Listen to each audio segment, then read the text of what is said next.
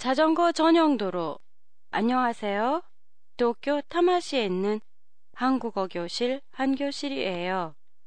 오늘은 자전거 전용 도로에 대해 얘기해 보려고 합니다. 한국에서 일반 도로 옆에 자전거 그림이 그려진 빨간색의 도로를 볼 수 있는데요. 바로 자전거 전용 도로예요.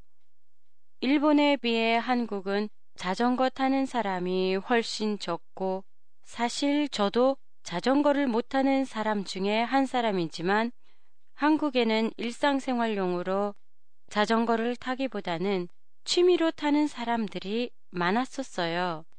자전거를 이용하는 사람이 적은데 왜 자전거 전용 도로가 필요하냐고요? 그 이유는 다음과 같습니다.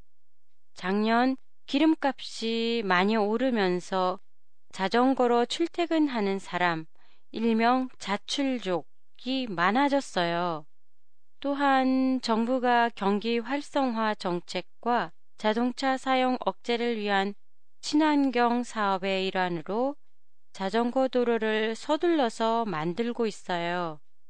그래서 서울뿐만 아니라 지방에도 자전거 전용 도로가 많이 생겨났어요. 하지만 자전거 도로가 일반 도로 옆에 있다 보니 오토바이가 자전거 전용 도로로 끼어들기도 해 위험하다는 지적도 나오고 있어요. 그리고 올 4월에는 자전거만이 다닐 수 있는 전용 도로가 개통됐어요. 총 길이 약 1800km로 한국의 4개의 큰 강인 낙동강, 영산강, 금강, 한강을 중심으로 도로가 만들어져 있어요. 물론 이 도로는 신호등이 없는 자전거 전용 도로로 시원한 강바람을 맞으면서 오토바이나 자동차에 신경을 쓰지 않고 달릴 수 있는 곳이어서 좋아요. 팟캐스트에 대한 여러분의 의견이나 감상을 보내주세요. 보내주실 곳은 한교실의 홈페이지 한교실.com이나 트위터, 페이스북을 이용하세요.